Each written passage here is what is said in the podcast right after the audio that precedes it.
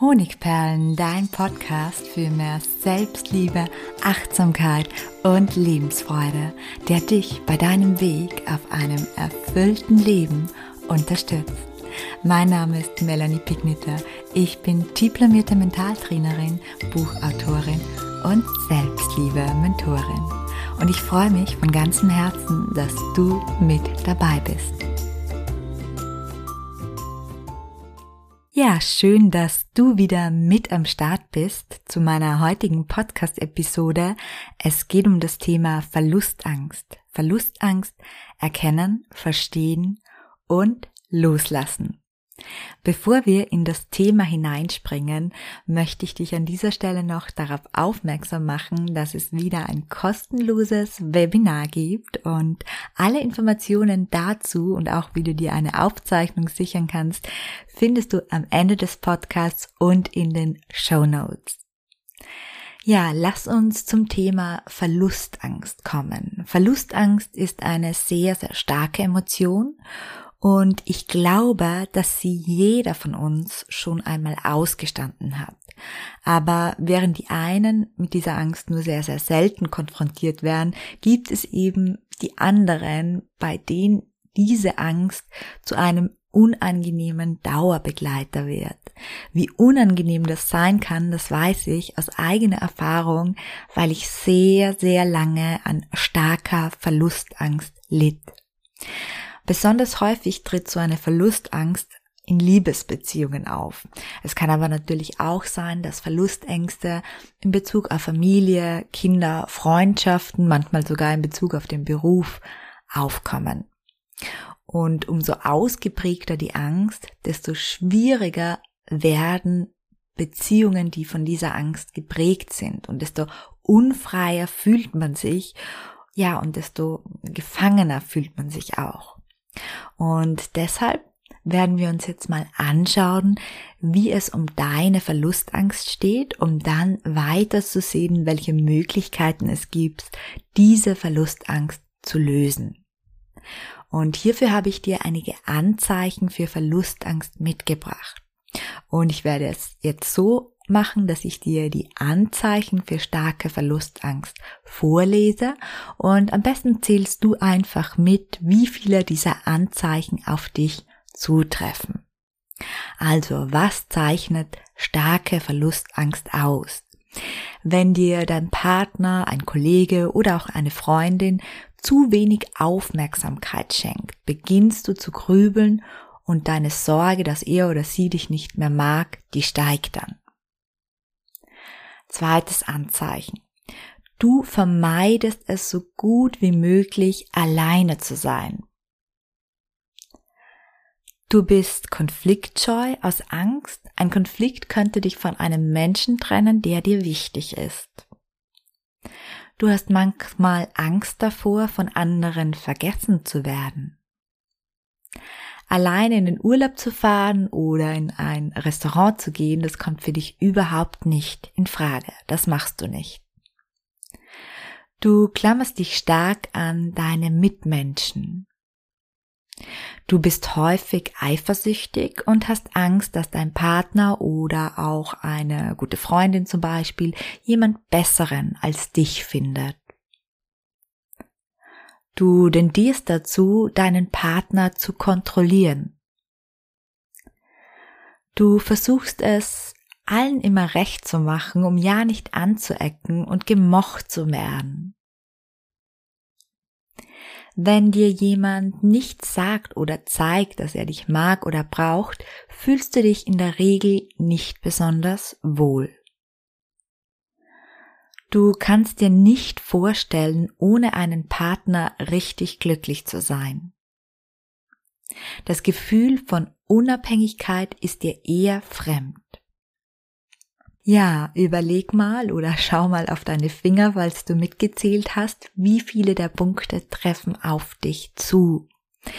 Ich würde sagen, ab zwei Punkten kann man schon fast von Verlustangst sprechen. Man darf da natürlich auch ein bisschen seinem eigenen Gefühl vertrauen. Je mehr es sind, desto stärker die Verlustangst. Und jetzt kommen wir zu einer wesentlichen Frage. Verstehen erkennen ist ja immer ganz wichtig. Woher kommt denn eigentlich Verlustangst? Und dafür gibt es zwei Hauptursachen. Das eine nenne ich jetzt mal die vererbte Verlustangst. Ich würde sagen, diese Angst trägt wirklich jeder in uns. Wir haben sie quasi von unseren Vorfahren aus der Steinzeit vererbt bekommen. Damals war es nämlich so, die Zeit war sehr, sehr rau und wurde man in dieser rauen Zeit, wo es eben große Unwetter gab, Säbelzahntiger und, und, und, von seiner Gruppe verlassen, dann hat man das oft alleine nicht geschafft. Das heißt, es hat zum Tod geführt, wenn man allein gelassen wurde. Kurzum, damals kam die Angst vor dem Verlassenwerden, also der Angst vor dem Tod gleich. Und die Angst vor dem Tod ist ja nachweislich die größte Angst des Menschen.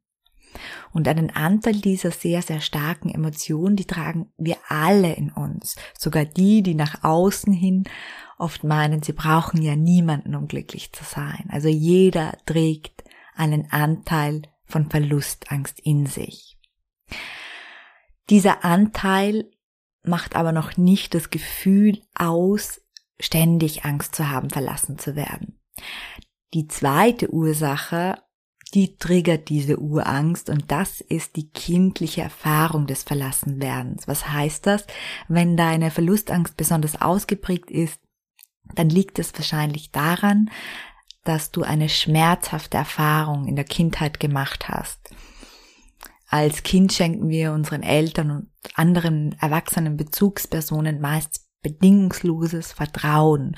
Und wenn dieses Vertrauen enttäuscht wurde, indem wir trotz unserer kindlichen Hilflosigkeit alleingelassen oder verlassen wurden, dann kann das eben sehr, sehr starke oder schwere Wunden verursachen. Und gerade im frühkindlichen Alter verstehen wir nicht, warum Mama oder Papa plötzlich für längere Zeit verschwinden und fühlen uns dabei ausgeliefert und oder auch wirklich bedroht. Und in Kombination mit der in uns wohnenden Urangst kann das im Worst Case wirklich durch einen Trigger auch ein richtiges Trauma auslösen.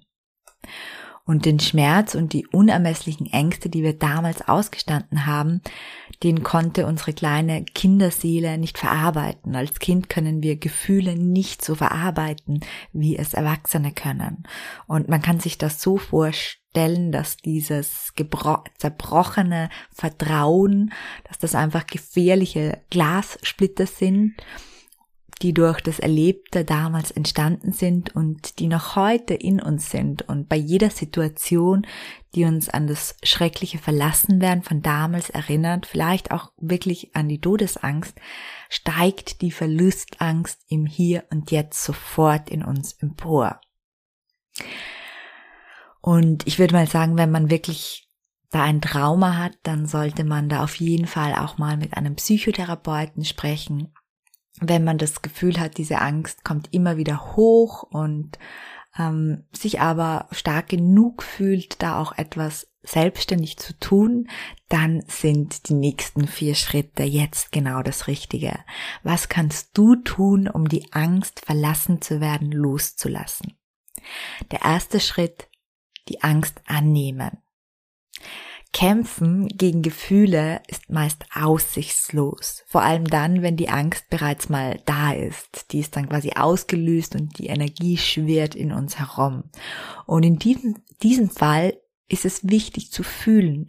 Nur indem wir sie annehmen und dieses Gefühl leben lassen, kann das Gefühl sich auch wieder verwandeln und gehen. Man kann zum Beispiel in diesem Fall zu sich selbst sagen, es ist okay, dass ich mich gerade alleine fühle. Die Angst darf sein, ich mache ihr Platz, ich darf sie fühlen. Wichtig ist an dieser Stelle allerdings auch, dass man die Angst nicht zerdenkt, sondern fühlt. Wenn wir nämlich zerdenken, dann malen wir uns Horrorszenarien im Kopf aus und dann ist es wenig verwunderlich, dass die Angst noch stärker wird. Also am besten bewusst im Körper bleiben, sich fragen, wo die Angst spürbar ist und nicht blind den Gedanken folgen, die meistens alles noch schlimmer machen, obwohl es noch gar keinen Beweis für ihre Wahrheit gibt. Und umso besser wir Ängste zulassen können, desto schneller verabschieden sie sich in der Regel auch wieder.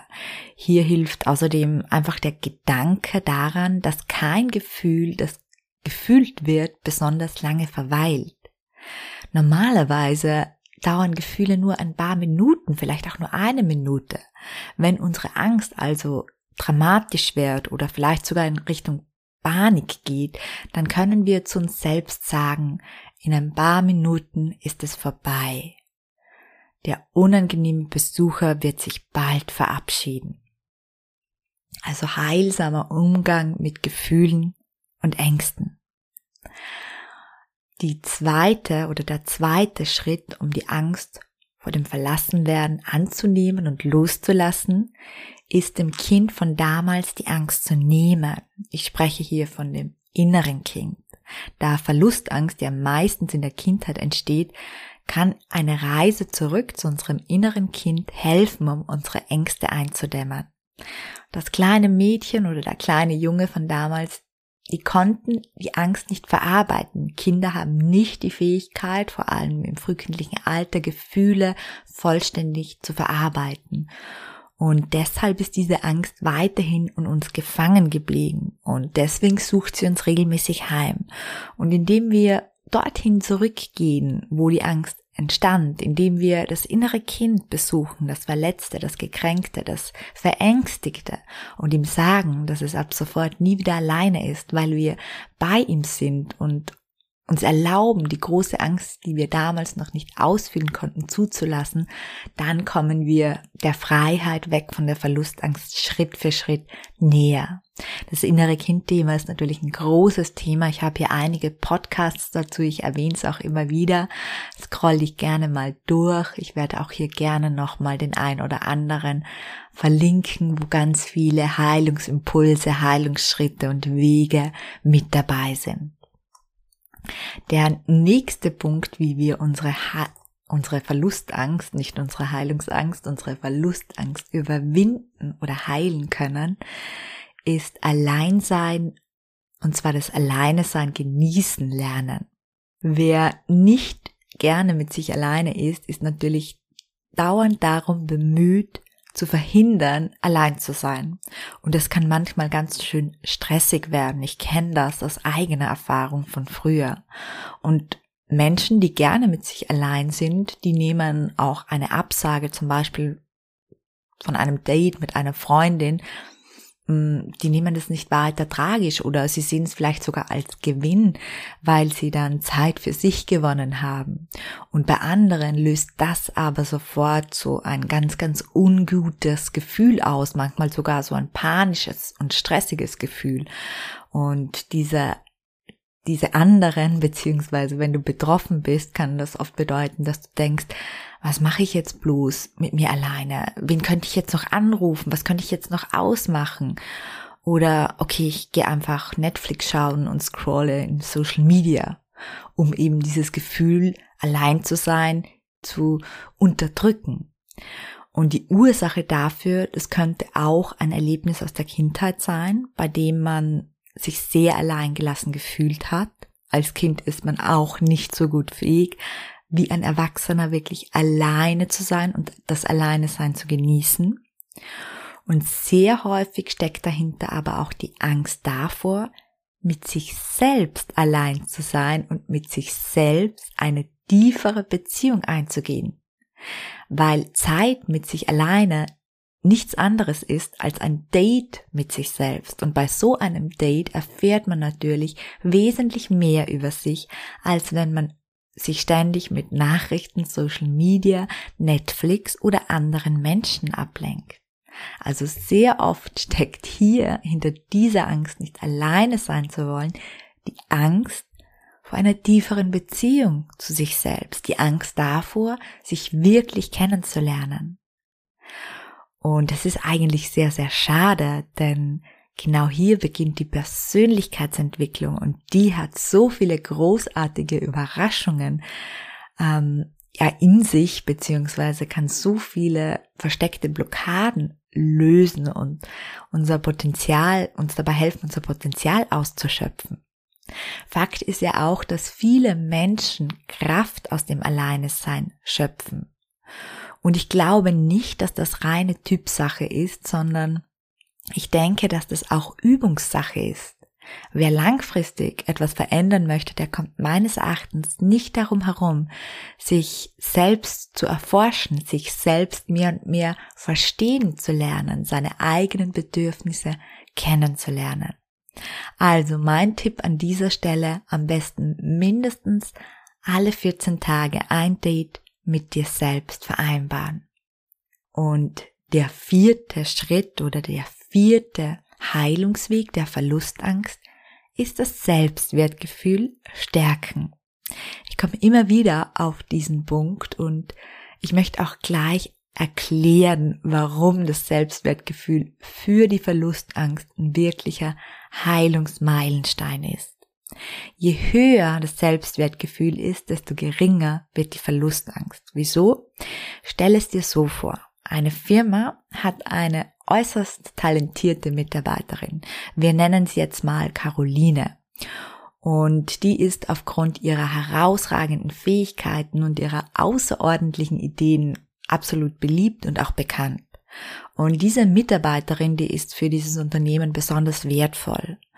Und das weiß und fühlt die Caroline auch. Und jetzt ist es aber so, es gibt Einsparmaßnahmen in dieser Firma und vermutlich werden von 100 Mitarbeitern mindestens 20 gekündigt. Und einige dieser Mitarbeiter haben nun extreme Angst, ihren Job zu verlieren. Aber Caroline hat es nicht. Warum? Warum hat Caroline keine Angst? Caroline denkt sich, ach, mich werden sie sicher nicht kündigen, die wissen ja, wie wertvoll ich für sie bin. Und falls doch, dann bekomme ich doch sofort irgendwo anders einen besseren Job. Du kannst es dir wahrscheinlich wirklich vorstellen, dass die Caroline so ist und vielleicht hört sich das im ersten Moment sogar überheblich an. Aber das ist nichts anderes als ein gesundes Selbstwertgefühl. Ein starkes Selbstwertgefühl, das die Caroline hat. Und dieses minimiert ihre Verlustangst im Beruf erheblich. Weil sie weiß, dass sie wertvoll ist, hat sie viel weniger Angst, ihren Job zu verlieren. Und wer nicht nur im Beruf, sondern generell ein gesundes Selbstwertgefühl hat, der minimiert seine Verlustängste in sämtlichen Beziehungen. Und genau das befreit unglaublich, das kann ich aus eigener Erfahrung sagen. Und ja, lässt, hilft uns dabei, ein freieres und ein erfüllteres, ein gelasseneres Leben zu erschaffen. Ja, und passend an dieser Stelle, um alte Blockaden zu lösen, möchte ich hier nochmal gratis Webinar erwähnen. Das findet nämlich am 27.01. um 19 Uhr statt. Falls du keine Zeit hast, dann melde dich gerne trotzdem an, denn du bekommst eine Aufzeichnung. Und es geht um das Loslassen von inneren Blockaden, Ängsten und auch Glaubenssätzen. Und falls du noch tiefer eintauchen möchtest und jetzt sagst, okay, ich schaue mir das mit dem Selbstwertgefühl und der Selbstliebe jetzt wirklich mal in die Tiefe an. Ich möchte, dass das in mein Leben kommt und mein Leben positiv verändert. Dann schau dir gerne meinen Link zum Selbstliebe-Lehrgang an, denn er ist jetzt wieder buchbar und das nur 14 Tage lang. Wenn du jetzt zu spät dran bist, dann kannst du dich für das nächste Mal gerne schon mal vormerken lassen. Aber im Moment ist er buchbar. Er ist wie immer limitiert auf 200 Plätze und du kannst ähm, im Link ganz viele Feedbacks nachlesen damit ich dir hier nicht von den wunderbaren Veränderungen erzähle, sondern du das wirklich aus erster Hand von meinen Teilnehmern erfährst. Ja, ich danke dir herzlich, dass du heute wieder dabei warst und wünsche dir noch eine schöne Restwoche. Herzlich, deine Melanie.